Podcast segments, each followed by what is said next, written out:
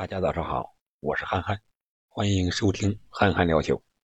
我们来看一看刚刚结束的欧战小组赛的第二轮，在上半区 A 到 D 组的比赛中，有多场焦点之战，还有我们意想不到的冷门。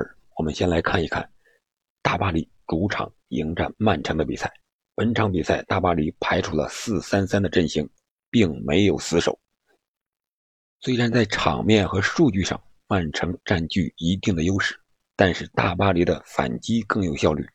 最终凭借格耶第八分钟和梅西第七十三分钟的进球，大巴黎在主场二比一战胜了瓜迪奥拉率领的曼城队。梅西取得了大巴黎的首球，同时。大巴黎也迎来了在欧冠对曼城的首胜。大巴黎结束了对曼城此前的三连败。波切蒂诺带领大巴黎的 M N M 组合初见成效，梅西的进球就是在禁区前沿和姆巴佩进行的配合，由姆巴佩助攻梅西打进了大巴黎的首球。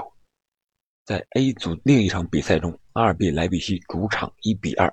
不敌布鲁日，这样在积分榜上，大巴黎一胜一平积四分领跑积分榜，曼城三分排名第三，布鲁日一胜一平积四分排名第二。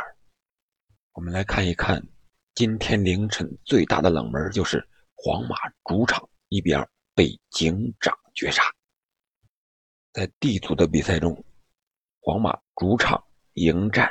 蒂拉斯波尔警长全场比赛，皇家马德里全面占优，特别是控球率达到了百分之七十五。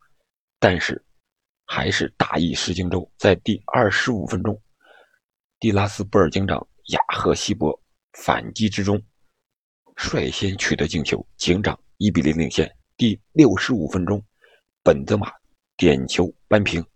但是在比赛的最后一分钟，第八十九分钟，塞巴。斯蒂绝杀了皇马，一脚非常漂亮的禁区外的远射，直挂死角。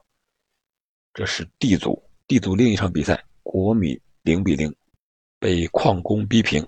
这样，在 D 组的积分榜上，欧冠新军警长两连胜积六分，排名第一；皇马一胜一负积三分，排名第二。我们再来看 B 组，第二小组，波尔图。主场一比五输给了利物浦，这场比赛并没有什么意外。